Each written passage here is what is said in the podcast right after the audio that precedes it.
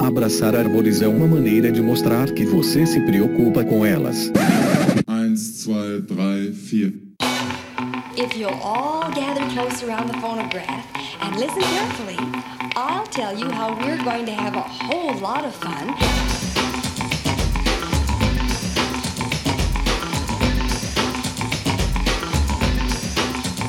Howdy! Aqui é Fernando Lima este é o Desabraçando Árvores, um bate-papo sem firulas sobre ecologia e conservação, a vida, o universo e tudo mais. E eu estou aqui direto de Atibaia e comigo está a bióloga Miriam Perilli. Oi, pessoal. E direto de São Paulo, a nossa querida jornalista super hipster, Paula Piscin. Olá, pessoal. Estava com saudade de vocês. E o nosso B1 Kenobi.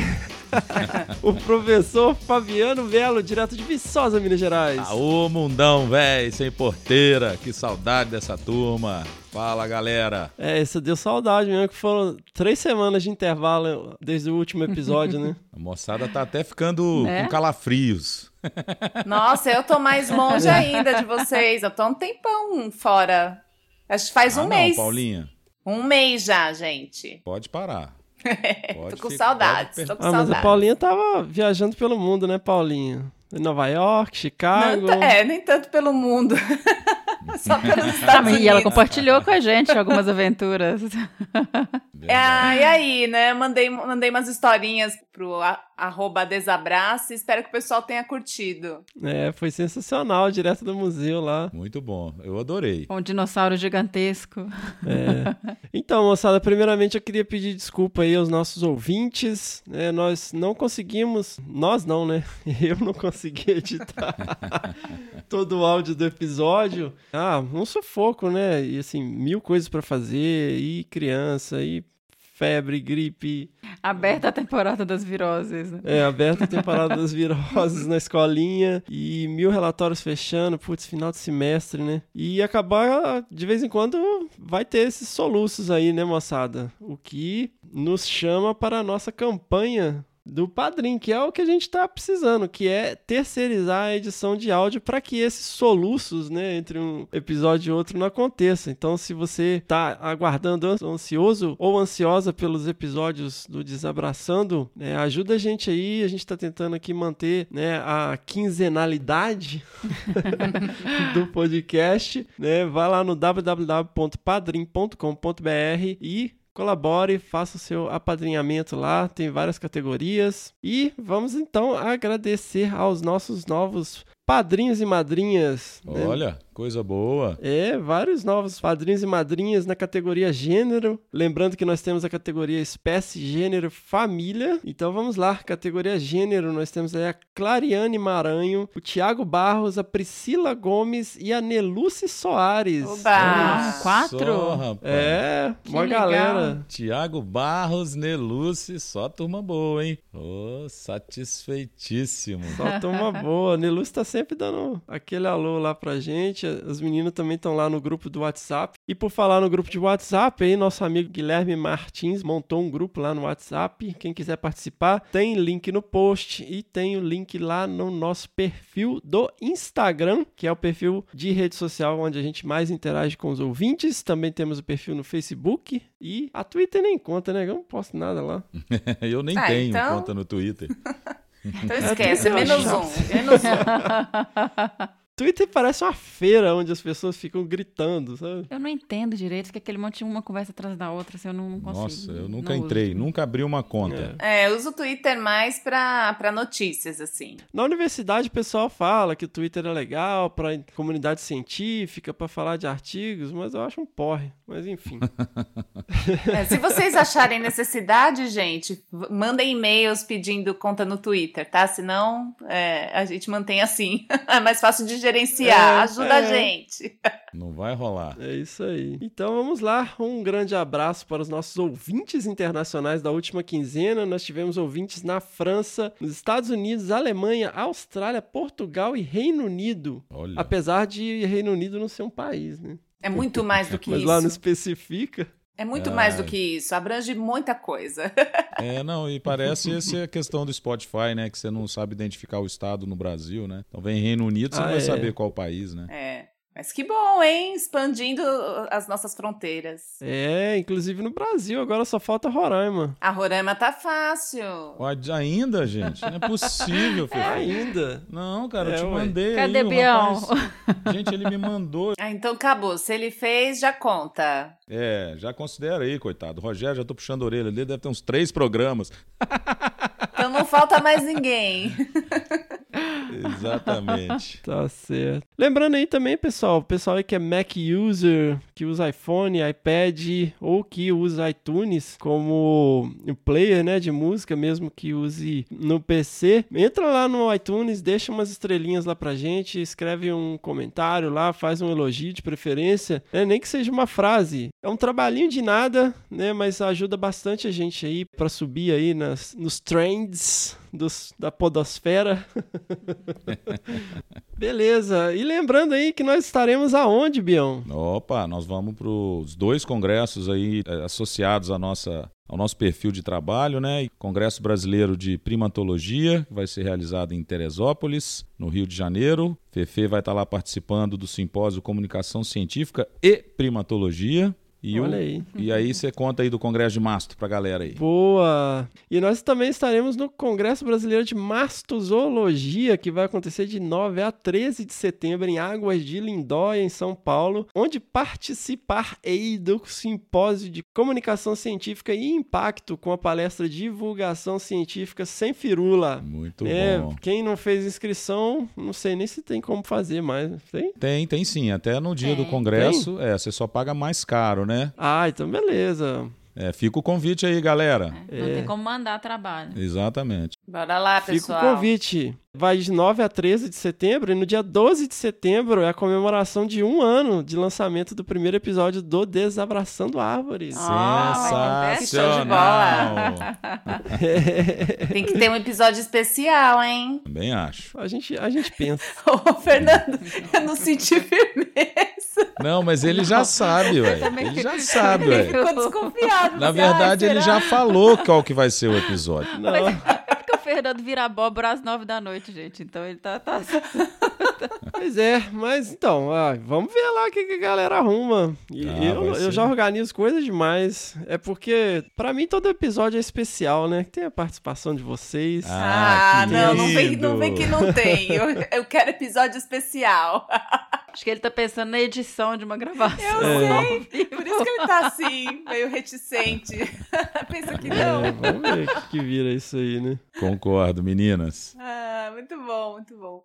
Então, pessoal, e esse episódio é muito legal. A gente vive enfatizando aqui essa coisa de transitar entre mundos, falar com a academia, falar com a tia Cotinha, falar com a empresa, falar com o governo, falar com todo mundo e conseguir né, traduzir informações sobre conservação, sobre biologia, sobre ciência para diferentes atores que tomam decisão aí na sociedade. E eu falei com uma pessoa que consegue fazer isso de uma maneira fenomenal, que é a Virgínia Londe de Camargos. Possui graduação em Ciências Biológicas, fez mestrado e doutorado em Botânica pela Universidade Federal de Viçosa, foi colaboradora aí de uma das maiores ONGs do Brasil, que é a Fundação Biodiversitas, e trabalhou no Instituto Estadual de Florestas de Minas Gerais, foi professora substituta na Ecologia Vegetal lá na UFV, né, Universidade Federal de Viçosa, e hoje ela é especialista ambiental da Veracel Celulose Sociedade Anônima e coordenadora da RPPN Estação Veracel lá na Bahia. A gente bateu um papo sensacional. Ela tem muita história para contar em todos os níveis possíveis e imagináveis. E ela foi sua amiga de EF, né, Bião? Sim, não, tem maior carinho pela Virgínia, né? A gente tem uma história de trabalho juntos aí no IEF, depois a gente né, seguiu caminhos diferentes, mas mantivemos o contato, né? E, e esse trabalho que ela desenvolve na Veracel é muito bom. Vocês vão ouvir um pouco do envolvimento dela aí com essas várias vertentes, como o Fefe colocou aí, né? Eu achei muito legal também, é, a gente conversou sobre isso, que eu acho importante trazer, é, principalmente aí pra galera mais nova que tá na área ambiental, que ouve nosso podcast, essa perspectiva de trabalhar com uma grande empresa, Sem dúvida. uma grande corporação, né? Por que não? E como que isso funciona? Como que a gente pode pensar em formas né, de trazer a, a nossa linguagem, trazer a conservação para o mindset dessas empresas, né? Como que a gente pode trabalhar em cooperação? E outro dia até a Miriam, o que, que você falou, Miriam? Você inventou alguma coisa? O que eu inventei, meu Deus do céu? Ah, a Miriam inventou algum. Ah, é. Outro dia a Miriam inventou aqui que ela queria fazer alguma coisa de relações internacionais. que ela tá trabalhando aí com as parcerias internacionais. Ela tá achando o máximo trabalhar com a ONG, né, Mi? Com a ONU. Com a ONU. com a que foi ótimo. Eu vou fazendo reunião com o povo da ONU, tô achando o máximo. Ah, que É, legal. aí ela chega em casa, ah, eu queria trabalhar na ONU. Eu, falei, eu também. Eu queria trabalhar na ONU só por causa daquele filme Guerra Mundial Z, do Brad Pitt. Ô, louco. Nossa. Mas por isso.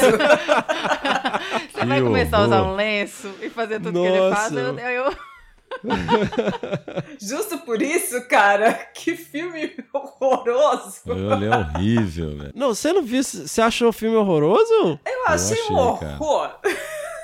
Que isso? Minha meta de vida é ser igual o Brad Pitt. Eu achei por ele isso- muito exagerado, né, cara? É, too much. É muito, não. Vocês têm que ver, então, o aquele. Como é que chama? Qual? O que faz a piada do filme. Ah, é, a paródia. Paródia aqui. Aquele programinha que faz uma paródia. Que Ah, fala. não, é o Honest Trailers. Honest Trailer. Gente, é de, É, é de matar de rir. engraçado, Honest Trailers do Guerra Mundial Z. Esse eu não vi, não. Assim, filmes e séries de zumbi invadiram todo o mainstream. e agora saiu um novo filme de zumbis, mas esse tem Brad Pitt. In a world where zombies have already infected every facet of pop culture, comes another zombie movie. But this time, it's got Brad Pitt. World War Z. Aí vai vale, mostrando aí ele, tipo, pode. pai de família, marido, não sei o quê, super skillet. Não, mas, pô, eu, minha meta de vida era ser. Tem a, a descrição que o cara dá dele trabalhando na ONU é. He's a very resourceful man.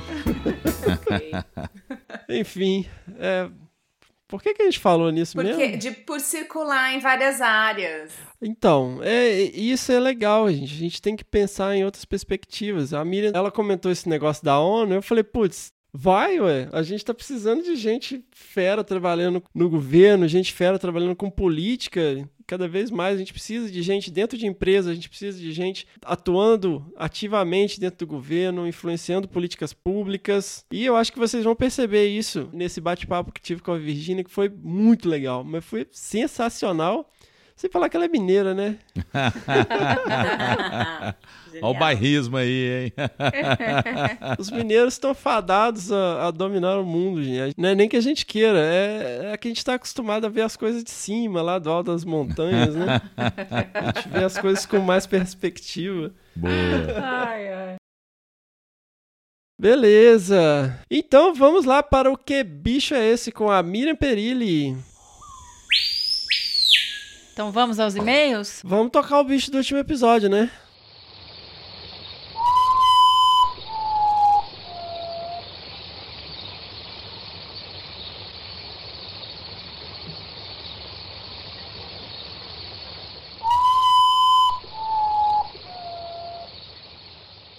Então vamos lá, gente? Bora, Bora. Miriam, vamos, vamos fazer uma balbúrdia aqui agora. Bora. então vamos para os e-mails. Primeira resposta, Larissa Ávila. Amei o bicho da semana. Acho que é o Urutau. Nictíbeos griseus. Também chamado de mãe da lua. Vi uma vez em um curso de levantamento de noite, mas confesso que fiquei olhando para a cerca onde ele estava um tempão e nada, até que abriu o olhão amarelo e cantou, e aí não teve mais erro. Um abraço. Boa, Larissa. Obrigada, Larissa, pela sua mensagem. Acertou, né, Bion? Acertou, firme. Gostando de É ver. esse bicho mesmo. É, e é isso mesmo, né? Impressionante. Ele some na cerca, assim. É super. Nossa, super sabia. Desde o início. Você nunca viu um. nunca viu um urutau, não, Paulinho? Nunca, nunca. Nossa, ele em Ele- árvore, ele é então, nativo, né, Ele é cara? nativo de onde, minha gente? Ele tem no Brasil inteiro. Brasil inteiro. Olha lá, tá vendo? A pessoa perdida. Eita, Aqui em São Paulo não é. tem. Então vamos para a segunda resposta, do Vanieuli Pascoal Lopes Nascimento. Olá, amigos. O bicho do episódio 18 é o Urutau, ou Mãe da Lua. Bicho fantástico. Quero indicar um bicho para o próximo episódio. Um bicho amazônico. Tararará. A gente não vai falar.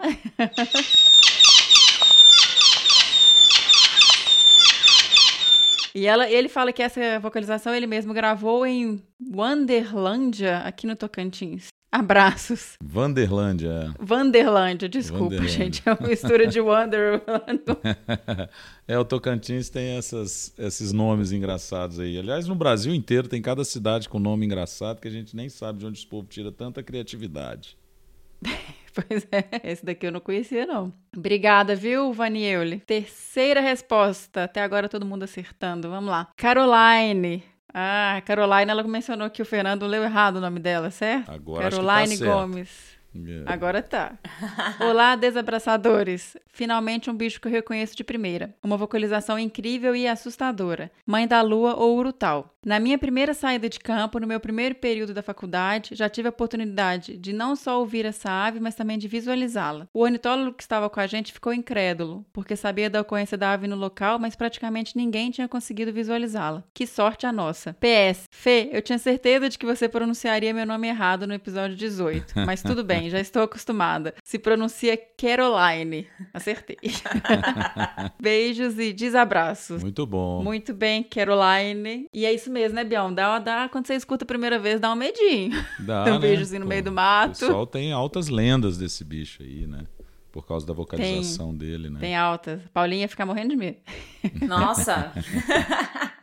Tô aqui pegando algumas informações sobre o Urutau. Isso aí. Quarta resposta, Priscila Gomes. Aê, estou super feliz. Acredito que identifiquei pela segunda vez um bicho do programa. Esse daí é o Mãe da Lua. Acertei? Trabalho na Veracel e ano passado fizemos atividades de educação ambiental com quase 20 aldeias indígenas, fazendo a releitura da lenda indígena Pataxó, a Mãe da Lua e o Bacurau. Olha só. Uma história bem legal, que fala um pouquinho dos hábitos desses animais. Foi sensacional. Parabéns pelo programa. Muito bom, Priscila. Valeu, Priscila. Bacana saber desse tipo de envolvimento, né, do pessoal com a comunidade. Isso é muito bom, cara. A gente precisa apresentar a nossa fauna para a sociedade, né? O povo conhece todos os bichos lá africanos e não conhece os nossos bichos, né? É verdade. Exatamente. Eu me incluo nisso, hein, Biel? E resgatar lendas, né?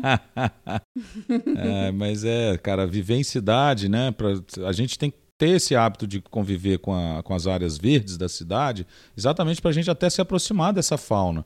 E aí tem um pouquinho de curiosidade. Hoje a gente tem condições, aplicativos, né, a própria internet, de ficar namorando os bichos e identificando, né? Até um exercício, até descansa a mente, é muito bom, né? Genial, muito bom. Sim, é, muito, é é até por isso que surgiu esse quadro, né? É uma forma da gente ter essa. ficar mais atento a esses sons, ter curiosidade de descobrir quem que tá ali emitindo aquela vocalização. Verdade. Então vamos para a quinta resposta, que é do Murilo Duarte, que já é freguês aqui do programa.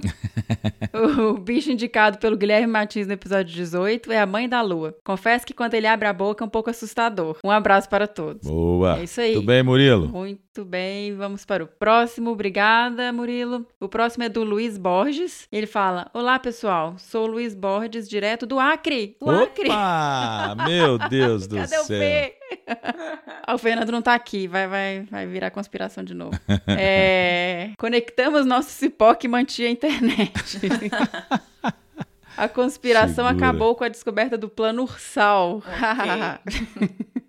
o bicho do episódio anterior acredita que seja o Nictibels griseus, a mãe da lua. Aqui no estado, é um bicho que ocorre comumente em áreas de floresta ou mesmo fragmentos urbanos. Na minha infância, lembro das histórias que meu avô, ex-soldado da borracha, contava sobre os seringais e a vida de, sering... de seringais e as madrugadas de extração do látex. Parabéns demais pelos pods e pela iniciativa. Muito sucesso a vocês, um forte desabraço. Nossa, muito Olha bom. só, Valeu, Luiz. Que bom. Continue ouvindo e principalmente divulgando. Isso mesmo. O Acre não pode apagar nunca mais agora, dentro do, do, do mapinha. Sétima resposta é da Tabata, que agora também tá acertando tudo. Começou Ai. a pesquisar aí sobre os bichos. Eu não sei se tá aí conversando com a Amanda, né? Pois Vamos é. lá. Vamos checar isso aí depois. Vamos checar. Oi, um grandão desabraço para todos vocês, para a galera do grupo e também especial para o Murilo que me ajuda no nos que bicho Opa. de aves, porque eu sou leiga demais. Então já descobrimos Então, é o a- pista, é o Murilo. Já, já. O Guilherme se garantiu demais nesse, mas o bicho é o mãe da lua. É um animal lindíssimo que eu nunca vi pessoalmente, mas o admiro demais, por fotos, vídeos e relatos dos meus amigos que já viram. Espero ver um dia, ansiosamente. Grande desabraço e beijão. Boa. Boa demais. Valeu, Tabata. E agora temos a Amanda e Isabela Mello, nossas queridas aqui.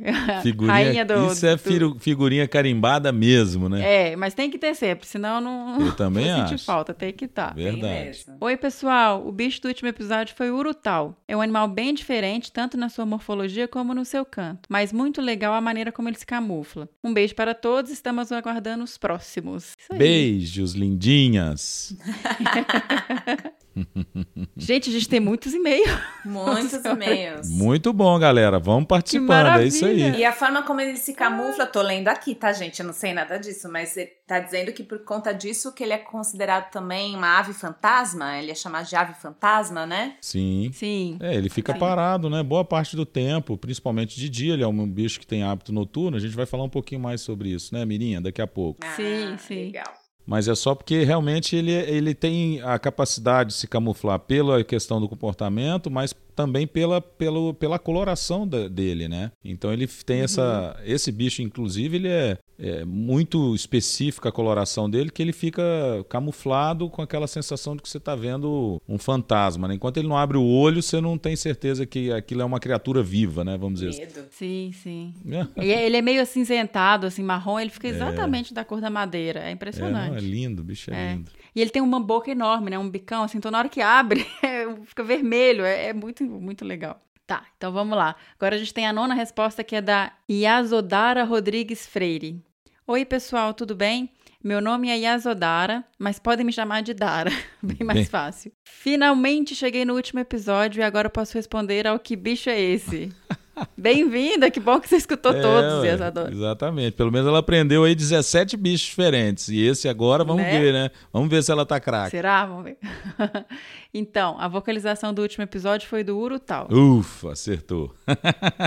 Beleza. Ó, aproveitando o espacinho, queria dizer que o Desabraçando é o melhor podcast que já ouvi e tem me ajudado muito na reta final do curso. Que lindo. Continue com este trabalho maravilhoso. Um grande desabraço a todos. Que massa. Oba. Muito obrigado. Dara. Valeu. Obrigado pelo carinho aí, pela participação. Agora não perca, não perca mais nenhum, hein? Por favor. Próximo bicho, queremos você aqui de novo respondendo. Isso. Obrigadão. Bom, então vamos falar só um pouquinho aqui sobre o bicho. Como todo mundo já mencionou vários, né? O nome vulgar Mãe da Lua ou Urutau. O nome científico vem signi- significa pássaro cinza que se alimenta à noite. E é, o nome Urutau vem do tupi que significa ave fantasma, como mencionou aí a Paulinha. É isso aí. E ele é um bicho que tem um monte de lenda ao redor, né, da, da espécie.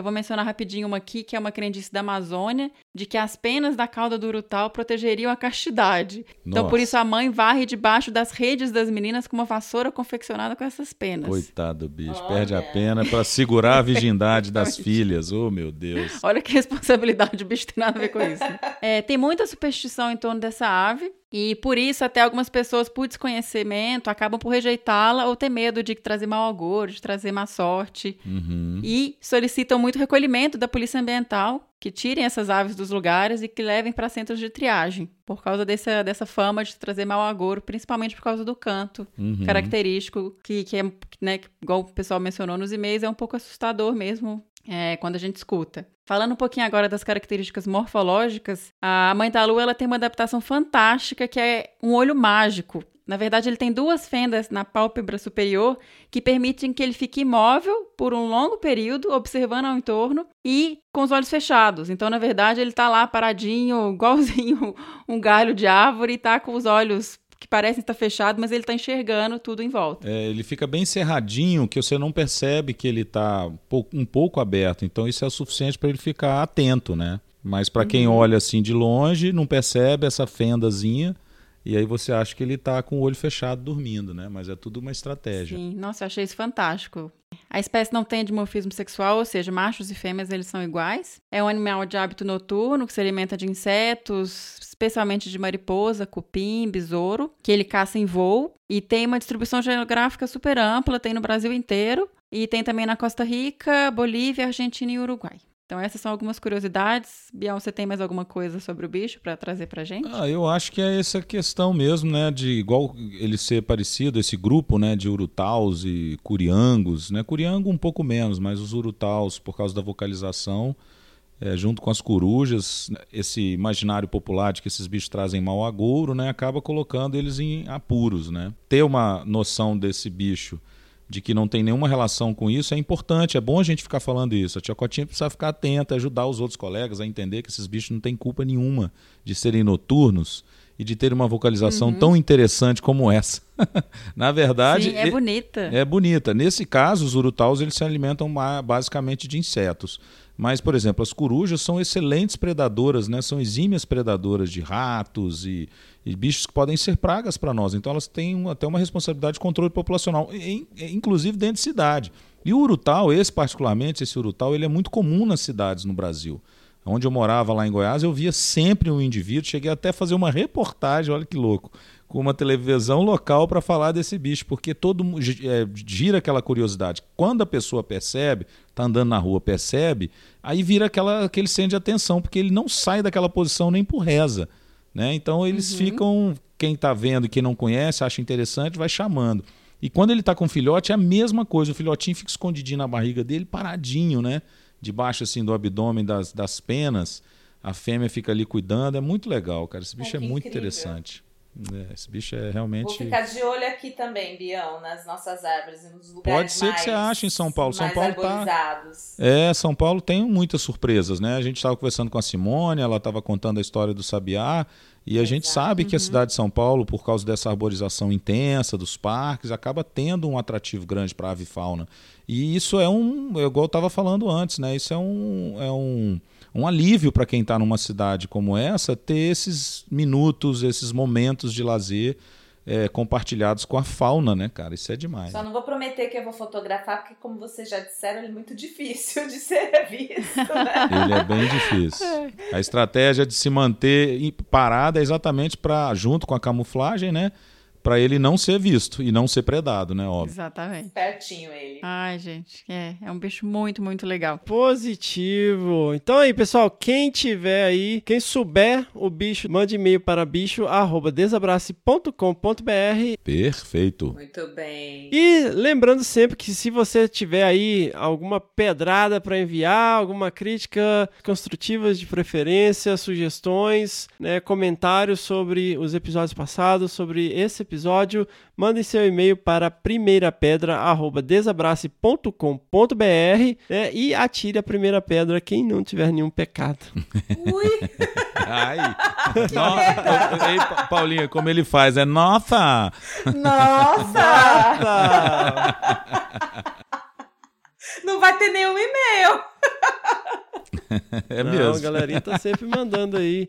Lembrando que o próximo episódio vai ser um episódio temático, então não terá leitura de e-mails. Mas mandem seus e-mails, porque sempre o pessoal reclama. Ah, fica deixando, deixando. Ah, quando estiver próximo eu mando. Aí, aí um dia antes de sair o episódio, fala: Ah, dá tempo ainda. Ah, não dá, porque já tá Manda, gravado. gente. Manda, manda o que vocês tiverem na cabeça. Palpite, dica, pedrada. A gente tá aqui. E não precisa ouvir todos os episódios para poder mandar e-mail, tá? E pode ir mandando. Com certeza. É isso aí. Vamos então para o episódio com a nossa amiga Virgínia.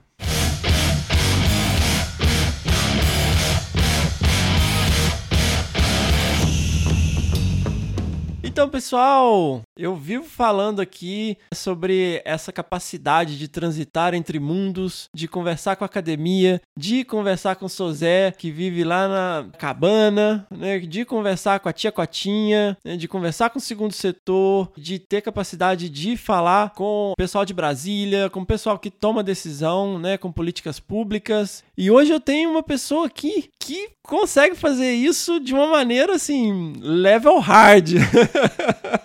Eu tô aqui, gente, com a Virgínia Camargos. Virgínia, o seu currículo e a sua experiência é tão extensa que eu não sei nem como te apresentar, como já aconteceu com outras pessoas aqui. eu vou te pedir para falar um pouquinho aí da sua história, como que a Virgínia se tornou essa pessoa aí que consegue articular e conversar com diferentes linguagens e pessoas e instituições. Pessoal, olá, é um prazer estar aqui com todo mundo, muito feliz de poder passar um pouquinho do que eu vivi e sobrevivi até hoje, né? e essa história é bem legal porque tem tudo a ver com, com Desabraçando. Por mais que a minha vida tenha dado voltas, eu sempre rumei a conservação. O mais interessante é isso. Então, assim, eu sou uma botânica que saí da ativa há 10 anos, eu acho, desde que eu entrei na, na empresa, que eu estou na Veracel. Mas, assim, não deixo de, de exercer a cada dia um pouquinho do conhecimento que eu tive na academia, né? Então, assim, é fantástico. Sou bióloga também, né? Você é mineira? Sou. Eu sou mineira de Divinópolis. Divinópolis. Nasci lá, mas fui criada em Matutina, que é uma cidade bem pequenininha, que fica no Alto Paranaíba, pro lado de Patos de Minas, naquela região ali. E lá eu tinha muito convívio em fazendas e tal. E assim, hoje uma das coisas que eu mais combato, que é a questão de caça dentro da, da RPPN Estação Veracel, eu acho que a, a primeira vez que eu ouvi alguma coisa relacionada com caça foi na minha infância, porque o meu avô era caçador. São mais de 40 anos, viu, Fernando?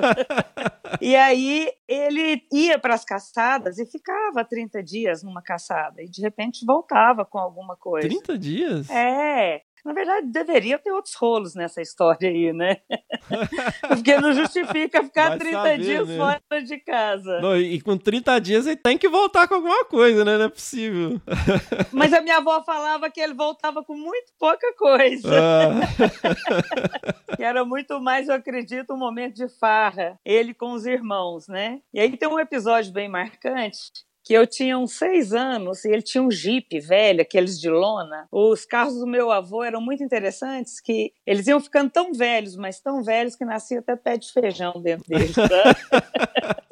E aí ele colocou dentro do carro a netaiada dele. Nós éramos quatro primos, mais ou menos da mesma idade, e nos levou para a fazenda. Chegando lá, ele pegou uma cartucheira e aí tinha uma angola. Ele deu um tiro certeiro na cabeça dessa angola. Aquela cena, para mim, foi chocante. E a partir daquele dia eu vi que aquilo ali não era para mim, não. É, essa questão de acompanhar esse tipo de caça. E logo depois veio toda uma política diferenciada, proibindo, né? Mas na época era, era mais comum, né? Sim, Mas a sim, cabeça é. da Angola. A cabeça da Angola voando para mim foi impactante.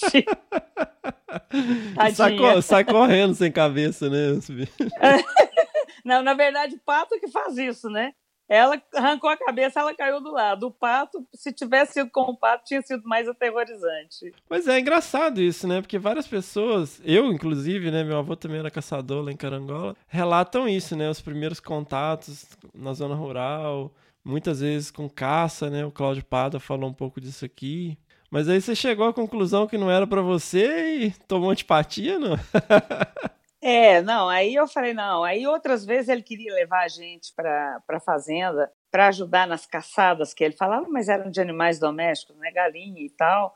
E na verdade a grande, o grande barato da época era dar o tiro, né? E meu irmão e meu primo adoravam aquilo, porque homem tem mais essa questão com arma, né? Mas eu não quis voltar mais com esse objetivo, não. E assim, sempre gostei muito de curtir a natureza. Uhum. Né? Eu não tinha assim, eu gostava dos animais, mas é, eu não tinha nenhum animal assim que eu tivesse uma paixão. Mas eu gostava do contato com a natureza. Isso desde pequenininha. Aí por isso que você foi lado da botânica, então. Eu tô achando que é, viu? eu acho que foi isso que me deu um certo encantamento. E aí, quando eu já estava com uma idade de decidir o que fazer, né? Eu falei, eu vou ser bióloga. Meu pai é veterinário, né? E depois ele fez direito. E meu, meu irmão é agrônomo. Então, todos os dois de uma área bastante produtiva, de gado leiteiro e tal. E aí eu falei, bom, eu vou partir para conservação. E assim, uma outra situação bem interessante de estudo é que apesar do meu pai ser da- do setor produtivo, leiteiro e tal, ele sempre, sempre, mesmo antes de exi- exigência legal, ele sempre gostou de plantar árvores, ele mantinha as nascentes dele protegidas, ele sabia que aquilo ali garantia água para ele. Muitas vezes eu vi ele muito bravo na fazenda, falando que os vizinhos estavam é, cortando a cerca para levar o gado para beber água no, no, local que ele tinha plantado árvores. E aí ele ficava bravo, ele falava: Eu preservo, olha como é que está o deles, não tem nada, não tem água porque não tem árvore. Então, assim, sempre, sempre já cresci com essa cultura de que tem a possibilidade de você ser sustentável, né? De você produzir, mas também de conservar. É interessante isso, né? O Gerald Durrell, que é um grande conservacionista, ele, na verdade, coletava bicho em Madagascar e vendia para zoológico. E com o tempo ele percebeu que estava diminuindo. E é isso que chamou a atenção dele. E muitas vezes pessoas que têm essa relação eh, no passado, que caçavam, começam a perceber que está diminuindo né, o número de animais, e que eles não estão ocorrendo com tanta frequência em alguns lugares. E isso gera essa preocupação, que foi o caso também do Feliciano Miguel Abdala, que hoje é a RPPN, lá onde tem Muriqui, era uma reserva de caça. O pessoal não gosta que fala assim, porque ah, ele era tal, mas era a reserva de caça dele. que ele mantinha para isso, né? É, eu tive o prazer de conhecer lá. Na época era Fazenda Montes Claros, né? Inclusive eu fui com o Bião. Foi ele que me apresentou o Muriqui lá. Eu fiquei encantado com aqueles bichos. Foi fantástico aí eu resolvi fazer biologia, né? Então eu morava em Divinópolis, fui para Belo Horizonte e fui tentar vestibular. E não passava em escola federal. Fiz um ano de cursinho e aí tentei uma particular e passei na Faculdade de Metodistas Integradas Isabela Hendricks. Lá em BH. BH. Fiz o meu curso lá. Uma sensação que a Fernanda relatou no episódio 15 que eu achei fantástico. Quando você não entra numa escola que seja é, renomada, uma federal, você quer cair para trabalhar, para complementar as informações que você adquire na graduação. E aí eu comecei a, a buscar estágio. E o meu primeiro estágio foi voluntário no Parque das Mangabeiras para tentar é para tentar ver aquela toda aquela questão estudando aquela questão dos quartis. Primeira coisa que eu pensei quando você falou Mangabeira, eu falei, não, aquele lugar cheio de quartis. Pois é, e aquilo incomodava muito. E aí foi um trabalho de educação ambiental para tentar convencer as pessoas de não alimentar os quartis, porque já estavam virando um bando de marginal, porque eles estavam roubando comida da mão das pessoas, né? E eles ficam cheios de cárie, cheios de problemas. Sim, sim. E, assim, ficam agressivos quando sim. você não dá comida, né? Uhum. E aí a gente começou um trabalho de educação ambiental com esses bichos lá. Mas foi, foi coisa assim de seis meses, era um estágio voluntário, foi num projeto. Depois eu fiquei sabendo que ele continuou por um tempo, depois acabou. E aí, na faculdade, eu tinha uma amiga que estava fazendo estágio no IEF, lá em Belo Horizonte. Que é o Instituto Estadual de Florestas, né? Isso. E ela sempre foi muito de é, laboratório. Uhum. E aí ela conseguiu um estágio no, no René Rachu. Eu não sei se você lembra ali em Belo Horizonte, no Barro Preto ali. Não. Era uma, uma instituição vinculada àquele Centro de Pesquisa do Rio, uh, o, o Fiocruz, Fiocruz, Fundação Oswaldo Cruz. E aí ela me indicou para o lugar dela. Ela falou: Olha, eu estou saindo, mas tem uma amiga. E aí eu, eu entrei para o IEF. Então eu fui estagiária no IEF durante dois anos. E durante esse estágio eu trabalhei num curso que chamava Administração e Manejo de Unidades de Conservação. Lá no Rio Doce. Isso, 60 dias no Parque Estadual do Rio Doce. Nossa, eu era louco para fazer esse curso quando eu estava na graduação. Ah, era nossa, era emocionante. Uhum. É, a gente recebia cerca de 25 pessoas, 20 a 25 pessoas do Brasil todo, que eram chefes de unidades de conservação, e da América Latina, né? E eles faziam uma imersão no Parque Estadual do Rio Doce por 60 dias, tendo as mais diversas disciplinas nessa pós-graduação. Enquanto eu estava lá, as coisas foram caminhando sempre para o lado da botânica. Eu fui monitora de, de manejo de flora junto da Priscila, que era uma, uma pesquisadora que estava dentro do IEF, que era botânica. Né? Então, eu ajudei a Priscila algumas vezes. E também, é, acaba que, quando você é estagiário, eu falo que o melhor amigo do homem é o estagiário. Porque ele é quem faz tudo. Sim, sim. É o escragiário, né? E aí você trabalha desde alguma coisa bem interessante até lavar vidro de laboratório. Aham, aham. Prensar planta em herbário, meu Deus do céu, é complicado. Mas é momento de aprendizagem, né? Você Sim. tá ali, pau pra toda a obra, né? Isso é época de Célio Vale? Na época de Célio Vale. Célio Vale era o diretor do IEF naquele momento. E ele tem uma frase que eu carrego muito comigo até hoje, que ele falava muito, é que ninguém sabe mais que ninguém. Sabemos coisas diferentes, né? Olha aí. É, e ele sempre, nos discursos do Célio Vale, uma coisa que me chamava a atenção é que o cavanhaque estava sempre penteadinho, mas o cabelo, o cabelo dele estava sempre alvoroçado. Muito bom. E aí, logo que eu formei, a Fundação Biodiversitas, que era parceira do IEF nessa época, me contratou para continuar trabalhando nesse curso dentro do IEF e ainda fiquei mais dois anos nesse momento. E aí tive contato com vários profissionais nessa área. É, nesse momento eu conheci o Gumercindo. O Gumercindo é um professor de Viçosa que sempre trabalhou muito com a questão de unidade de conservação. E ele e o professor Guido, os dois eram da disciplina de manejo de fogo. E assim, o fogo sempre me, me trouxe um grande fascínio. E aí eu sempre pedia para ser monitora deles, né, na- nas disciplinas, Aham. porque eu sempre fui meio piromaníaca, eu sempre gostei bastante do fogo. Mas, assim, não era de simplesmente colocar o fogo para ver ele queimando. Eu, é, é, me preocupava as questões de como uma coisa tão simples pode ser tão destrutiva e, ao mesmo tempo, benéfica em algumas situações. Então, era esse, esse com esse viés que eu, que eu era monitora deles. E aí, o Gumercindo, depois, logo depois desse, dessa questão toda, ele assumiu a diretoria do IEF e me levou para dentro do IEF para trabalhar no monitoramento e controle, que era a área de fiscalização, que tinha muito a ver com a questão dos parques também, né, do Estado. E foi quando eu tive a oportunidade de trabalhar com o Bião. olha aí, nessa época, antes da gente roubar ele pra carangola. Pois é, foi um absurdo isso que vocês fizeram, viu? Não, brincadeira. Putz, que legal, que legal. E aí no, no IEF. É, aí no, no IEF eu, eu passei por, por essa questão do curso lá do AMUC, na coordenação de proteção à vida silvestre, e depois eu fui para a coordenação de monitoramento e controle, né, que era a diretoria. E trabalhei no setor onde a gente fazia fiscalização e monitoramento, tanto de áreas naturais quanto também de áreas para produção de carvão, né? Que era onde tinha as, os grandes problemas de siderurgias e tal. Então, assim, eu sempre tive uma, uma questão muito mais prática de ver a coisa acontecer, de pôr a mão na massa mesmo. Sim. E aí, a, a, às vezes, algumas empresas tinham passivos ambientais e elas queriam doar terras para o Estado para fazer unidade de conservação. E aí tem uma história bem interessante, o Bião vai lembrar disso. o IEF, na época que a gente estava lá, tinha comprado um helicóptero, que era o Guará 1. Eles pediram para que eu e o Bião fôssemos fazer uma vistoria numa área em Buritizeiro, que poderia ser uma unidade de conservação, uma das fazendas de uma dessas siderúrgica. E nós fomos então, né, na época chamado Corpaer, que era o comando que tinha lá na Pampulha, pegamos o helicóptero e fomos para esse lugar lá em Buritizeiro, né? E aí quando a gente chegou, tinha a coordenada do local, mas a gente não estava conseguindo achar a fazenda. E aí os malucos lá, que eram os pilotos do, do helicóptero, né?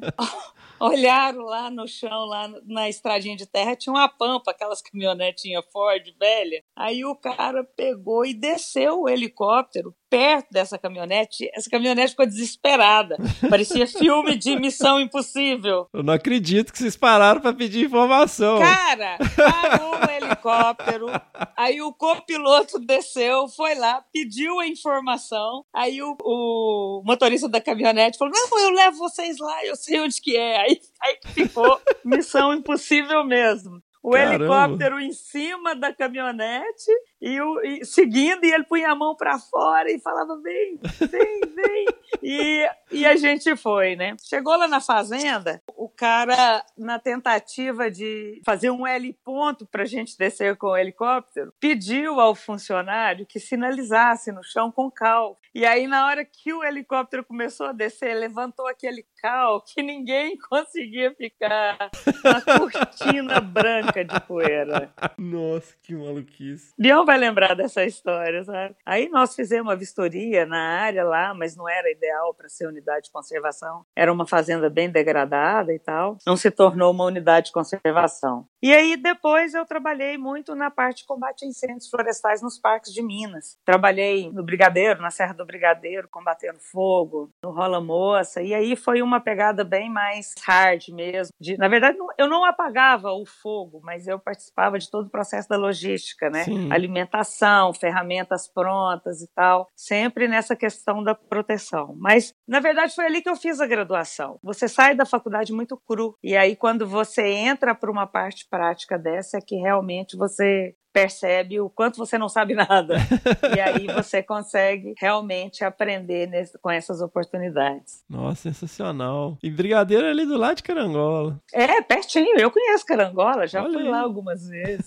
o Brás Consensa. Brás Cossenza. Eu tenho uma mágoa com esse helicóptero, porque de vez em quando eles fazem sobrevoo lá no Brigadeiro, Bião, Brás. Sempre falava, ah, na próxima vez você vai junto, na próxima vez você vai junto. A graduação inteira, eu me formei, vim embora e nunca voei no helicóptero.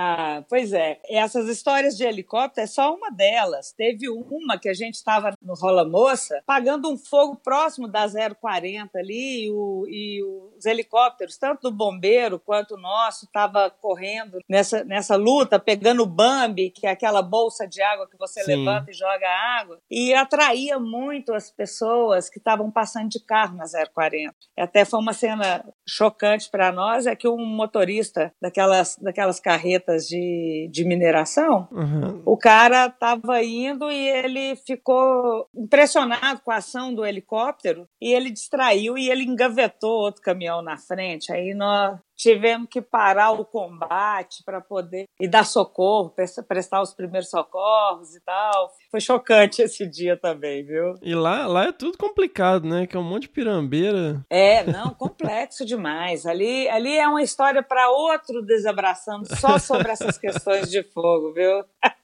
Caramba. E, e aí, logo depois disso que eu fiquei no IF esse tempo, quando houve uma briga do governo, e aí eles tiraram todas as pessoas que estavam nos órgãos ambientais, isso já foi em 99, que tinha uma questão de, de PT com Itamar Franco, uma questão política toda, e o meu cargo não era cargo de concurso, era um cargo chamado cargo de confiança, né? Quem assumia levavam as pessoas para trabalhar. E aí, nesse momento, o Gumercindo saiu da diretoria do IEF e me chamou para trabalhar com ele na, na CIF, UFV. Foi quando eu fui para Viçosa. E aí, mais uma vez, eu fui trabalhar na gestão compartilhada de duas unidades de conservação no Mato Grosso. No Mato Grosso? É, no Parque Nacional de Serra de Ricardo Franco e Parque Nacional de Serra de Santa Bárbara. Lá em Pontes Lacerda, quase lá no Acre. É, acho que foi o mais próximo que eu cheguei do Acre ali, ainda tinha Rondônia ali na frente, mas foi o mais perto. E aí eu, eu foi o meu contato em Viçosa, né? E aí quando eu cheguei lá em Viçosa, eu fiquei lá dois anos nesse projeto com eles. E o Gumercindo, que era o Gumercindo e o Guildo, os dois que eram os coordenadores, e eles me chamaram então, falaram: ah, você já está aqui, por que você não faz um, um mestrado? E a área que me atraía mais era essa área de ecologia, né? Assim, nunca muito taxonomia, de ficar voltado para uma única espécie ou grupo. E aí eu, eu me inscrevi na botânica. Que é bem forte lá em Viçosa, né? É, bem forte. É um dos cursos mais renomados né, do Brasil. Sim. Você tem Feira de Santana, você tem também no, no Rio de Janeiro com o Jardim Botânico. O próprio São Paulo tem muita universidade boa Uhum. também voltada para isso, mas são algum, alguns pontos fortes na questão da botânica. E aí, quando eu estava tava fazendo o mestrado, eu realmente. Foi aí que eu vivi a minha fase viçosa. Eu tive uma paixão muito grande por Viçosa, pela universidade, pela, pela questão acadêmica. E algumas coisas me chamam a atenção. Eu fui para um dos incêndios na Serra do Brigadeiro, foi o primeiro que eu fui para o combate. Quando eu cheguei, a gente, nossa base era em Viçosa, quando eu cheguei em Viçosa, eu olhei para a cidade e falei, eu vou vir morar aqui. e dois anos depois, eu estava morando em Viçosa. E aí, assim, foi, foi o meu contato com a academia e com a pesquisa, né? E foi um momento muito interessante, porque eu pude realmente ter muito contato com a natureza, conhecer várias pessoas que hoje me dão muito suporte na vida profissional também, eu sei que eu posso contar. E a gente foi tocando esse, essa questão do mestrado e trabalhando paralelamente. E aí, mas o seu trabalho estava relacionado com o seu tema de mestrado? Sim, eu trabalhei no Parque do Rio Doce no mestrado, né, porque tinha uma paixão na época do curso que eu, que eu trabalhei lá, que era o AMUC. E aí esse mestrado foi na Lagoa Carioca, que fica perto do campo de pouso ali embaixo. Aquela maior que você tem no, no Mirante? Não, não, não. A de baixo, a de baixo. Aquela de cima é a, é a Lagoa do Bispo, que eles falam. A Lagoa Carioca é uma embaixo que fica perto de um campo de pouso, que, que eu não sei se ainda tem, tem muitos anos que eu não vou ao Parque do Rio Doce. E uma noite dormindo no alojamento, né? Porque o horário de botânica é diferente um pouco do horário de quem trabalha com fauna, né? A gente vai no primeiro raio de sol ali e fica até duas, três horas da tarde. E aí, um dia à noite, eu estava no alojamento, escuto um barulho do lado de fora. Quando eu olho, tinha um casal de anta. Para mim foi Olha sensacional. Só. Sensacional mesmo, né? é, foi a primeira vez que eu vi anta no seu ambiente natural e fiquei apaixonada. Só que naquela época não tinha celular, muito menos de câmera, né? Filme, né? 36 poses. é você tinha que ficar economizando porque revelar era muito caro, né? Eu pedi a mina em casamento lá no Rio Doce, lá na Ponte Queimada. Eu adorei a história. Adorei, lá na Ponte Queimada. Nossa, eu revi cada minuto, viu, o, o Fernando? É, o Rio Doce, quem, quem não conhece, vale a pena. Vale a pena, sim, com certeza. Ali é fantástico, viu? E aí você, então, continuou seu mestrado trabalhando lá em Viçosa. Porque Viçosa também, assim, não tem muita coisa para fazer além de ir para a universidade, né? Então, acaba tendo foco. pois é, mas essa é que é, é, foi uma questão diferencial para mim. Eu não terminei a graduação e fui fazer o mestrado, e quando eu fui para Viçosa, eu fui para trabalhar e não para fazer o mestrado. Então, trabalhando, eu tive a oportunidade de fazer o mestrado. Então, assim, minha vida era ocupada, eu não tinha aquela questão de ah, de uma disciplina, entre uma disciplina e outra, você tem uma folguinha? Não, eu estava trabalhando. Sim, sim. O contraturno, eu tinha relatórios para fazer, eu tinha muita coisa que, que desenvolver junto com, com, os, com os projetos da CIF, que o Gumercindo e o Guido me colocavam e eu ia tocando com eles. Mas você ia para o Mato Grosso? Ia, ia para o Mato Grosso. A gente fazia várias viagens, é, algumas para fazer treinamento com as comunidades, porque era gestão participativa participativa e colaborativa, que era quando o órgão ambiental de lá, juntamente com a CIF, faziam todo o processo de gestão. Então, assim, era era tinha mês que eu estava em Viçosa, tinha mês que eu estava lá e o projeto chamava Guaporé, por causa da bacia do rio Guaporé. E aí tinha o, o Black, que é o, o Carlos Alberto, um grande amigo também que participava desse projeto, foi para lá e está lá até hoje. Ficou por lá, enraizou, oh. virou cidadão mato-grossense.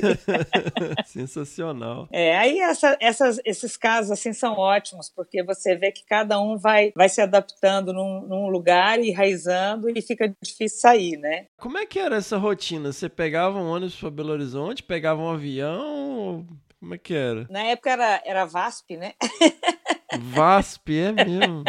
Era, era 2001, né? Aí pegava o carro da universidade, levava a gente para o aeroporto e normalmente ia eu com a Romilda, que era irmã do Gumercindo e trabalha com a parte social. E aí a gente ia para Cuiabá, pegava em Cuiabá, pegava um ônibus que estava normalmente vindo do Rio Grande do Sul e ia para Ponte Lacerda, que era mais umas 10 horas de viagem para frente de Cuiabá. Nossa. E aí você passava em Cáceres, né? Você pegava um pedacinho da Transpantaneira, mas era à noite, né? Aí um, um belo dia, eu falei com a Romilda, né, aventureira que era, falei, Romilda, vamos voltar de dia? Ela falou, você tá louca? Eu falei, não, vamos, vai passar na Transpantaneira, nós vamos ver um tanto de bicho. E a Romilda falou, vamos. Quando nós estávamos voltando, é uma viagem de pinga-pinga.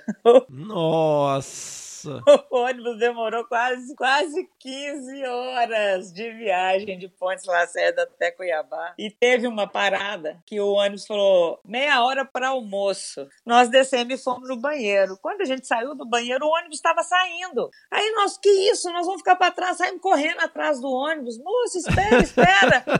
Aí falamos com ele, mas você não falou que era parada para almoço? Ele falou, ah, mas não tinha almoço aqui, eu tô indo embora procurar outro restaurante. Nossa. Sem contar se os passageiros estavam todos dentro do ônibus, né? Por pouco eu não morava numa, numa cidadezinha lá, porque não ia ter como sair. Se é que não ficou ninguém, né? É, com certeza. Não, nem sei se ficou alguém para trás, né? E, e aí essa, essas histórias de Pontes Lacerda eram muito interessantes porque era uma cidade muito quente, né? A primeira vez que eu cheguei em Cuiabá, eu não, nunca tinha ido a Cuiabá, a impressão que eu tive é que tinha uma pessoa segurando um secador de cabelo no meu rosto na hora que abriu a porta do avião. né? Era, era um, um vento de bafo quente, né? E, e, um mundo completamente diferente do que eu estava acostumada, né? Apesar de ser de uma região de Cerrado, a região de Cerrado de Cuiabá é muito diferente, né? E para começar não tem montanha, né? Não, pois é, é completamente diferente. E aí eu coordenei também alguns projetos de PCHs, né, de pequenas centrais hidrelétricas, né, no norte de Minas, aonde eu tive muito contato com a parte do Renato Feio, né, que ele coordenava os meninos que faziam os inventários de, de herpeto eu ia com o Alessandro na parte de peixe, que era vinculado ao Jorge Dergan, né? Então, assim, eu permeei bem dentro da, da universidade, né? Tinha... Museu de Zoologia João Mugem, né? Nossa, era total, a Maressa. E aí, numa dessas, dessas viagens nossa, uma vez, a Maressa trabalhava com pequenos mamíferos, a Maressa e o Edgar. E aí a gente estava indo para Três Marias com o Gumercindo. O Gumercindo era doido. Não sei se você chegou a conhecer ele, o Gumercindo Souza Lima. O Gumercindo não, não. É doido de jogar pedra, sabe? Assim, engraçadíssimo. Eu, as, meus, as minhas melhores aventuras foram com o Gumercindo e o Guido. E o Gumercindo foi levar a gente para fazer um inventário para Gerdau, lá em Três Marias. E aí, no, no meio do caminho, nós pegamos uma chuva muito forte, o carro aplanou e nós saímos da pista e batemos numa árvore. Tava eu, ele e Maressa. Nossa. E aí, na hora que bateu, aquele, aquele barulho de estilhaço de vidro, né? E eu fiquei por entender. Eu falava, gente, eu olhava pro carro, o carro com os vidros todos inteiros, e eu falava, gente, o que, que quebrou? Eu escutei estilhaço, ninguém machucou, ninguém teve nada e tal. E aí, quando nós abrimos o porta-mala do carro, tava lá o aquário que ela levava para pegar os pequenos mamíferos, estava todo estilhaçado. Era o, o, aquário que tinha quebrado, né? E aí a gente foi guinchado e tal. Aí uma semana depois a gente volta para Três Marias para fazer o inventário de novo, né? eu tinha que fazer um inventário florístico, porque era uma questão também de ver avaliação de corredores de cerrado permeado a, a matriz do eucalipto, né? Então é o que eu faço hoje aqui também dentro da, da Vera Cell, só que era no cerrado. E tava só eu e o Gumercindo e ele virou para mim e falou assim: Eu vou te deixar aqui nesse lugar aqui tem uma outra área que eu gostaria de ver, enquanto isso você vai fazendo inventário. Eu falei, beleza. O Gumercindo saiu. No que o Gumercindo saiu, eu fiquei sozinha, no meio do nada. E o Gumercindo era ruim de direcionamento. eu falei, ele nunca mais vai me achar aqui no meio desse eucalipto e desse cerrado aqui. Eu acho que eu posso também já dar um jeito de, de como sobreviver na floresta, né?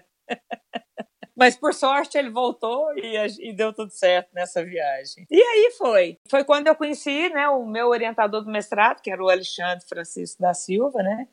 O grande Alexandre da Botânica, uma figura que era extremamente famosa. Eu conheci ele. ele é, conheci. ele ele também era uma pessoa espetacular, né? A gente tinha muito contato com o pessoal de Carangola, em, em função de que a turma gostava muito da área de botânica, né, de lá, né? E aí terminei o mestrado e a primeira turma de doutorado eu já entrei, fiz a, a inscrição, passei e na metade do doutorado, o Alex teve um problema cardíaco que veio a falecer. Ah, eu lembro na época. Para nós foi muito chocante, porque o Alex era além de tudo, um grande pai, né? Ele adotava os orientados dele. A gente era como se fôssemos filhos dele mesmo. E aí nós ficamos, nós éramos seis orientados, nós ficamos muito sem norte. E nesse momento a Flávia, que é a esposa do Og, ela estava como professora visitante, voluntária, na verdade, ela não tinha feito o concurso ainda. A Flávia nos adotou temporariamente até que a gente fosse direcionado aos nossos novos orientadores, né? E eu fiquei como, como orientada do professor Sebastião Venâncio, da Floresta. Como eu sempre trabalhei nessa pegada mais de ecologia e tenha toda aquela questão piromaníaca que eu te falei, eu resolvi, colo eu resolvi colocar fogo na Mata Atlântica, na Mata da Biologia, para ver o comportamento do fogo na, na, mata, na, na Mata Atlântica, né? Então foi, uma coisa bem, bem complexa. Controlado, né? Total, não. No dia nós levamos inclusive um caminhão pipa mesmo sendo botânica, né, é, eu gosto dos bichos, mas nunca assim muito direcionada aquela aquele amor assim que eu sinto que vocês que trabalham com fauna têm. Eu tenho Sim. de uma forma geral por todo o ambiente, mas nada assim igual você você defende suas jaguatiricas e tal, né? Acho muito legal isso. Eu estava com um estagiário fazendo meu levantamento de campo no mestrado e a gente, você lembra lá no Parque do Rio Doce, né, que da portaria até o restaurante eram cerca de 7 quilômetros, né? E era aniversário do Pedrinho, Pedrinho Dantas, e a gente estava subindo para o restaurante, que a gente ia jantar no restaurante, que normalmente a gente fazia comida no alojamento. E aí, de repente, no carro, nós batemos o farol, estava vindo um bicho grande. Quando nós olhamos, era onça pintada. Olha aí. É, nós vimos uma onça pintada no Parque do Rio Doce e o Leandro, que era um pesquisador de onça, ele, ele já tinha uns cinco anos fazendo pesquisa e nunca tinha visto a onça lá no Parque do Rio Doce e, e nós vimos, né? Foi um momento assim que eu sempre estive no Rio Doce, andava naquela floresta à noite ali na estrada, sem medo nenhum do alojamento até o restaurante ali naquele onde tem aquele aquele tipo um mini hotelzinho ali, né? Que dá um uhum. quilômetro e meio mais ou menos. Andava ali à noite sem medo nenhum, passei a ter um respeito completamente diferente pelo parque. Peraí, Leandro Scoss? Eu acho que é ele. Eu não lembro o sobrenome dele, Fernando. Eu, na verdade, eu não conheci. Quem me falou ah, que ele tá. fazia o. Ele me ligou. A gente, a gente conversou, porque ele queria que eu desse os detalhes da onça, né? mas não tinha, não tinha celular para registro de foto, essas coisas, né? Até meu marido brinca comigo, fala comigo que isso foi mentira, que eu inventei isso porque eu não registrei. Não, é que ele tava fazendo mestrado com ecologia de estrada lá, eu acho, nessa época. É, quem trabalhava com onça era o Júnior, que era do Ibama na época, eu não sei se, se você vai lembrar. E esse rapaz estava trabalhando com ele, né? Ele estava desenvolvendo parte da pesquisa dele, mas eu não vou te falar não lembro uhum. se era TCC, se era mestrado, o que que era, mas era com a onça pintada. E aí, voltando para o doutorado, eu coloquei fogo na Mata Atlântica, né, lá na Mata da Biologia. Né, e foi, levamos caminhão-pipa, colocava fogo, uhum. media a altura de chama, fazia temperatura antes e depois, coletava bloco de solo para ver Nossa. o que, que é. Foi uma questão bem, bem interessante. Mas a gente viu que o fogo, a conclusão do meu trabalho é que o fogo em Mata Atlântica ele é devastador. O que vem depois são plantas oportunistas e aí já era floresta, realmente. Sabe? Vai abrindo clareira, né? É, vai abrindo clareira, realmente, sabe? E aí, na, nessa história toda aí, eu tive um grande nocaute, que foi a morte do Alex, e aí também teve um concurso de, de professor substituto que eu fiz, né, para assumir as disciplinas que ele dava, eu assumi, foi muito complexo para mim nesse momento, mas eu me senti como se eu tivesse que, que dar prosseguimento do que o Alex tinha construído na UFV, né? Então, assim, eu tinha essa, essa determinação comigo que eu precisava fazer isso. E aí, quando terminou o meu prazo, estava terminando meu prazo de professora substituta, eles abriram a vaga para o pro professor efetivo, né? E eu fiz o concurso, mas fiquei em segundo lugar. Eu perdi por 14 décimos. Então, assim, é, foi uma, uma paulada na cabeça, sabe? Assim, a, a Fernanda Abra, que caiu no, no bueiro aberto lá e que, quis voltar, para mim, a paulada na cabeça foi esse concurso, porque todo mundo falava você passou, você ficou em segundo lugar. Eu falei é aquela história do paguei, mas não levei, né?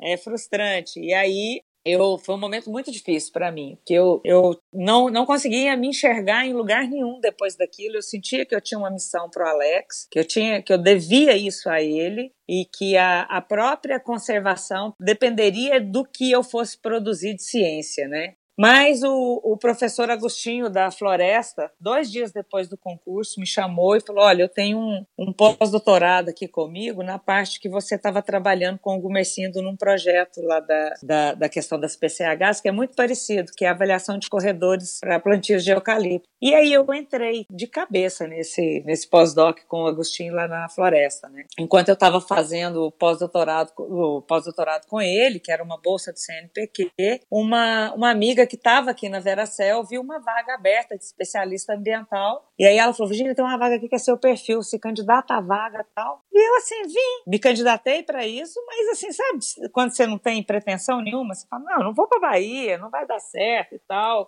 Eu vim cheguei aqui em Porto Seguro. Porto Seguro, todo mundo fica doido com Porto Seguro. Eu nunca tinha vindo a Porto Seguro achei tudo muito distante, a fábrica da Veracel a 100 quilômetros de, de Porto Seguro. Eu falei, nossa senhora, fazer isso todo dia vai ser fácil não, viu, esses mineirinhos. esses mineirinhos mais, mais quietinhos, né, e tal. Mas assim, despretensiosa. Tava tranquila lá com o pós-doutorado. E dez dias depois que eu tinha feito o processo seletivo, eles me ligaram falando que a vaga era minha. Olhei. E aí foi aquele choque, sabe, Fernando? Porque você fica, você fica naquela, nó, e agora? O que, que eu faço? Nunca tive dentro de uma empresa. E eu, eu namorava o Luiz, meu, meu marido hoje, ele era, ele era engenheiro ambiental, mas tinha passado num concurso para a Caixa Econômica Federal, estava morando em Rio Branco, e ia ser assim uma, uma virada na nossa vida, né?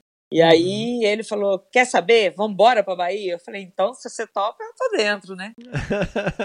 e aí, um mês depois, estava eu virando baiana. E eu amo essa Bahia de coração, né? E aí entrei para dentro da Veracel, um mundo completamente diferente de tudo que eu tinha sido preparada. A gente não é preparado para o mercado de trabalho. Não é, não é mesmo. Quando, quando você está numa academia, você está fazendo um curso, você não é preparado. E eu tive esse baque muito grande no meu primeiro ano de Veracel. E eu não sabia nada, não sabia como fazer um orçamento, não sabia como acompanhar um projeto pensando em prazos. E o tempo da empresa é completamente diferente do tempo da academia, né? Você tem uns prazos muito diferentes, né? Mas comecei a, a trabalhar e comecei e as pessoas começaram a ver o meu trabalho, foram acreditando no que eu fazia e eu fui crescendo dentro da empresa assim. E é impressionante que hoje muitas determinações que a gente passa, elas são atendidas.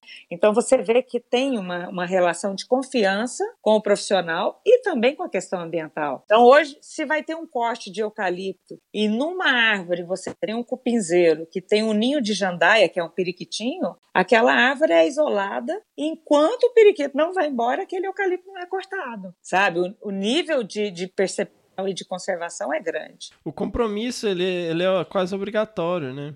Sim, e isso vem muito da questão da certificação e da, também da, da própria cabeça das pessoas que estão dentro da empresa, né? Mas voltando um pouco, como que é essa transição? Tipo assim, ó, a sua primeira semana em Porto Seguro, né, seu primeiro mês em Porto Seguro, recém-chegada de Viçosa, essa adaptação aí dentro de uma corporação né, internacional, com protocolos muito bem estabelecidos, tudo muito organizado em relação à segurança, ao, aos papéis de cada um, o que esperam de cada um. Como é que é essa primeira semana? Quando eu, eu vim, eu morei 30 dias em Porto Seguro. E aí eu achava aquilo muito estranho, porque quando eu saía para ir ao banco resolver qualquer coisa no final de semana, todo mundo me parava porque eu sou muito branca, achava que eu era turista, né? Então me oferecendo um pacote para Caraíva, qualquer coisa nesse sentido, né? Então assim, eu estranhei muito essa essa questão da cidade de Porto Seguro, viver e respirar o turismo. Tanto é que foi por isso que eu,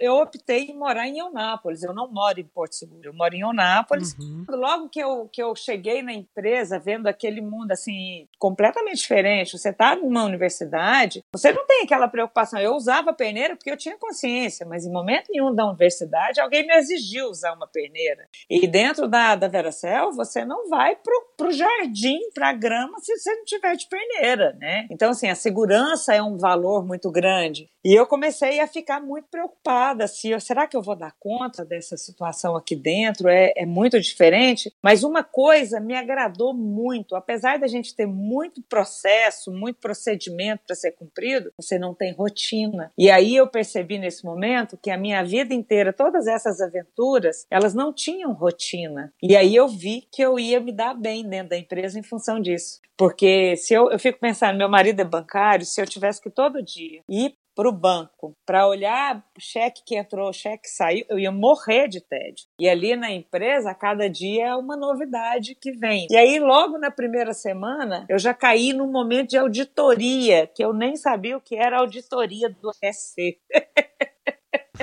um momento extremamente pesado e de, de grande de grande conhecimento, sabe, Fernando? E assim, quando, quando vem o auditor, tem algumas coisinhas que falam assim: ah, agora é a hora de todo mundo arrumar a casa, né? Você fica tenso porque o auditor tem o dedo podre e ele vai pegar o que está errado. Na verdade, não é o dedo podre, é um dedo extremamente direcionado para a coisa errada, vamos falar assim, né?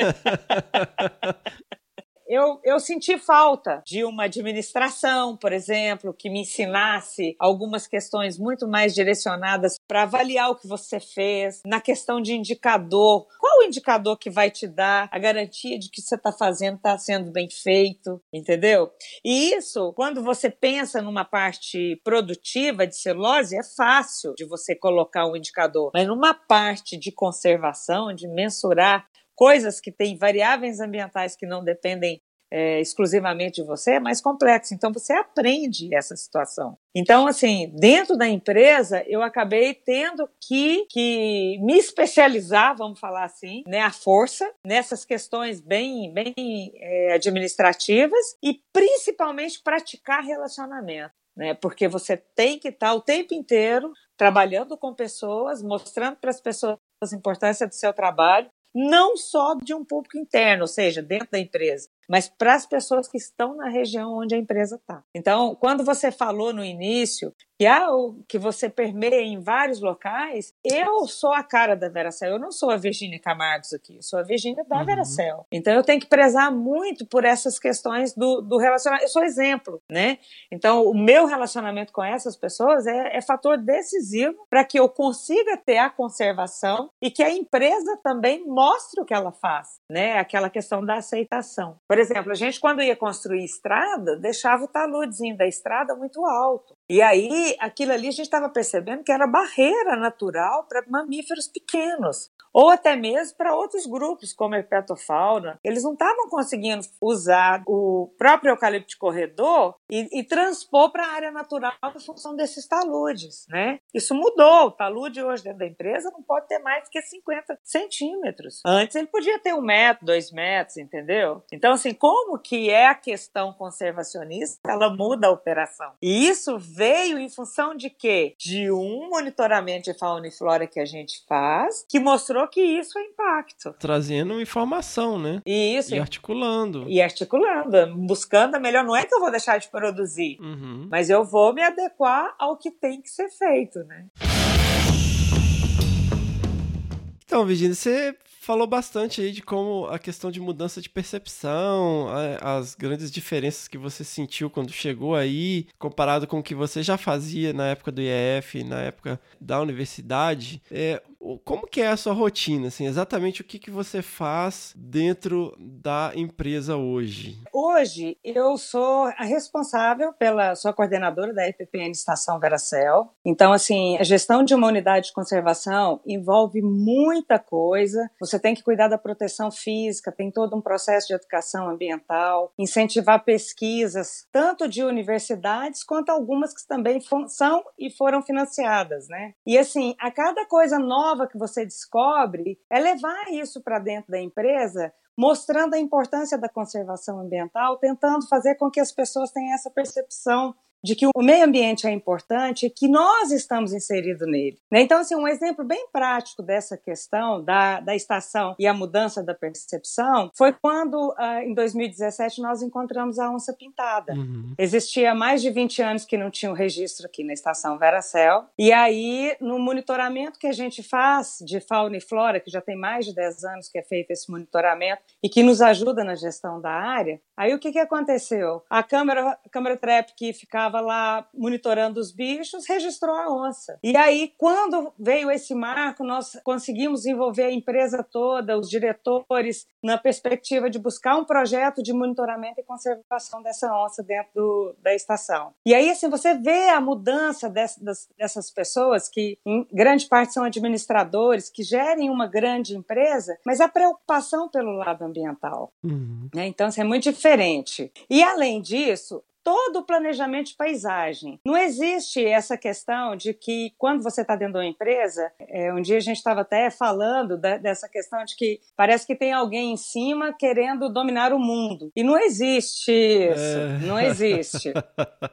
Aquela coisa bem, aquele desenho, Capitão Planeta, né? Chega, o, o, fica é... o dono da indústria assim, ai, como eu vou prejudicar o mundo hoje. É, é, é essa questão de que o mundo capitalista quer produzir a qualquer preço, eu não consigo ver isso dentro da Veracel, não, sabe? Eu acredito que dentro de outras empresas é a mesma situação. E quando você leva um achado igual foi esse da onça pintada, é, você tem uma percepção diferenciada pelos acionistas e pelo presidente da empresa. E eles mudam essa, essa forma de pensar. E aí o planejamento da empresa, do, do corte, do plantio, sempre levando em consideração as áreas naturais, a gente ajuda a fazer. E aí um animal desse, quando é descoberto, pô, ele não circula só dentro da estação Veracel. Ele vai usar esses mosaicos, né? Então, assim, é como que a gente pode fazer essa colheita? Vamos cortar quantos hectares para que a gente deixe uma cobertura vegetal para que esses animais de grande porte possam circular? E você consegue, com toda essa questão, com esse viés da conservação ambiental, mudar a operação. Isso é o mais interessante. A empresa não quer produzir a qualquer custo. Hoje as empresas entendem que se você não tiver a conservação ambiental, a valorização social, ou seja, das, das pessoas que estão dentro da sua área de atuação, elas não conseguem ter rendimento. Então não adianta ser só um mundo capitalista. Sensacional. É, gente, a gente tem que mudar essa perspectiva. Eu falo isso porque às vezes muitas pessoas que ouvem a gente, às vezes ainda estão com aquela visão estereotipada né, do, do setor privado e isso mudou completamente nas últimas décadas. A gente está vendo aí e cada vez mais, né? E você é prova disso, Virginia, que o, o setor privado e o setor governamental precisa de bons profissionais dispostos a entrar com a cabeça aberta e propor soluções para o que vem acontecendo, ao invés de ficar antagonizando, né, com uma postura né, completamente infantil, por que não?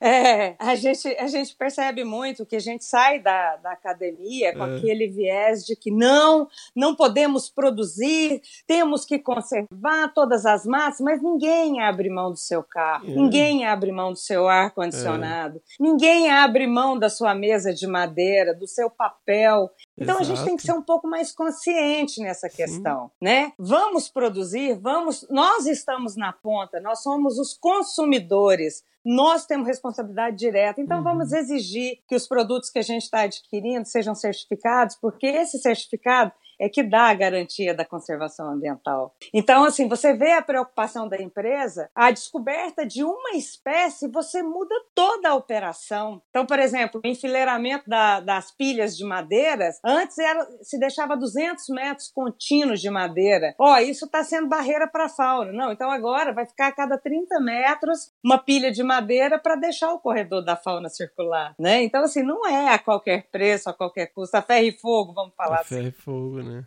Fantástico, fantástico. Então, e o seu dia a dia, né? Você vai, você tem aí o seu escritório, a sua equipe. O que, que seria um dia, uma terça-feira qualquer para Virgínia? Bom, eu levanto, pego o meu carro, vou dirijo 50 quilômetros até chegar na estação Veracel ou na fábrica, né? Vai depender das demandas que surjam. E lá eu tenho uma equipe, são 12 pessoas que cuidam da proteção física e três pessoas que cuidam da parte de educação ambiental, né? É, são inclusive nossas ouvintes aí, a Priscila, a Regina, o Gildevânio. Gildevânio foi aluna aí do mestrado do IP e trabalhou com os nossos dados de caça na estação Veracel. Até o artigo dele está saindo junto com a Miriam e estou super feliz com essa, com essa publicação. Ah, é, a Miriam é colaboradora. Isso, muito legal, muito legal mesmo. E aí a gente chega, levanta, levanta os dados né, de, de proteção física, precisa ir na área, ver se tem algum tipo de, de intervenção, se teve algum tipo de de degradação nessa área, alguém, alguma pressão antrópica. É, a gente recebe as visitas, as meninas, ah, tem um grupo que está vindo, tem uma atividade diferenciada que a gente pode fazer com eles, a gente ajuda nessa costura. E aí recebo uma ligação, Virgínia, aqui no meio do plantio nós encontramos um ninho de jandaia, o que, que eu faço com esse ninho? Ah, aí você fala, onde está o ninho? Ah, está aqui no projeto em Né? Derrubou a árvore? Não, não, nós vimos que era um cupizeiro que estava na árvore, então isola a árvore, não derruba, corta o restante, espera eles saírem do ninho para depois cortar esse, esse, pé de eucalipto. Então, assim, é o mínimo detalhe, sabe, sim, Fernando? Sim. E aí tem todo uma, uma, um outro processo que não está diretamente relacionado com a gestão da unidade de conservação e nem com o processo produtivo, que é o relacionamento. É você estar onde se, se discute o meio ambiente, conselhos, comitês, conselho gestor de outras unidades de conservação, fóruns nacionais, fóruns regionais, internacionais, aonde você discute como tem sido o processo produtivo aliado à conservação ambiental. Né? Então, assim, dentro da empresa eu também faço esse papel e busco tecnologias e inovação para que o processo produtivo ele seja cada vez mais aliado à conservação ambiental. Então, assim, a minha rotina. Se, se, eu, se eu te falar que eu não tenho rotina, eu não estou mentindo, não, viu? Cada dia é um Kinder Ovo. Você abre um Kinder Ovo por dia e descobre o que, que tem lá dentro. Nossa, é desse jeito, né? De vez em quando a gente, a gente costuma brincar que não literalmente, mas a gente apaga um fogo por dia, porque é cada situação que, ser, que chega e aí é pontual. Porque o que é planejamento é mais tranquilo, o problema é o que surge e você tem que buscar alternativa para resolver. Poxa, Virginia, eu te agradeço muito de ter tido essa disposição, né? As, as últimas semanas foram uma loucura todo mundo trabalhando pra caramba e tal, dificuldade de achar agenda. E, mas, poxa, você tá sempre interagindo com o pessoal lá do Desabraçando, é uma honra ter você lá dando altas ideias e conversando com o pessoal. E eu só posso agradecer você ter vindo aí com essa disposição de mostrar esse outro aspecto também, né? De como que a gente pode é, trazer né, a luz para o segundo setor, mostrar a importância do meio ambiente de uma forma eh, sem embate, né? mostrar de uma forma coerente que a gente não quer impedir produção de nada e que a gente, na verdade, quer que as coisas sejam feitas de uma maneira é, positiva, sustentável e que esse é o caminho legal. ah, eu que agradeço, Fernando. É um prazer estar aqui falando um pouquinho disso. Eu acho que quando a gente está na, na faculdade cursando a biologia, a gente não tem essa, essa perspectiva e muito menos a oportunidade de ter esse contato. Tanto que uma empresa que tem 700 colaboradores, nós somos três biólogos. Eu uhum. e a uhum. Priscila, cuidando da parte da estação Veracel, e o Luiz Felipe, cuidando da parte de meio ambiente industrial, que ele é mais na parte de controles, né?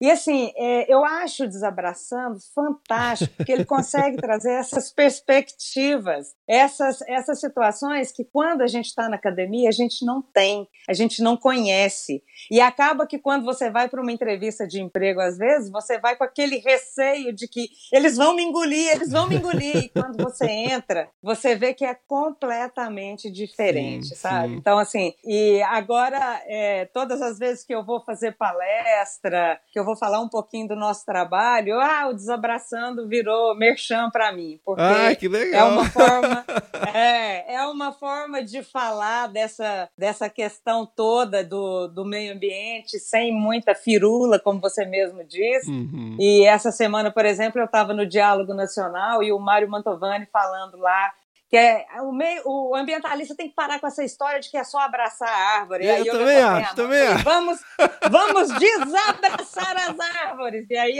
peguei o gancho dele, falei do programa. Bom, bom. E tô cada dia mais aí divulgando. Eu acho que é por aqui que a gente vai conseguir realmente dominar o mundo, mostrando para as pessoas que a situação é bem diferente do que do que a gente pensa, né? Sensacional. Poxa, brigadão, Virgínia. Um grande beijo. Um beijo grande para todo mundo e estamos aí. Tô lá no grupo, quem quiser me chamar no privado lá, tenho o maior prazer em, em responder e tô sempre à disposição e muito, muito, muito sucesso para todos vocês aí do Desabraçando.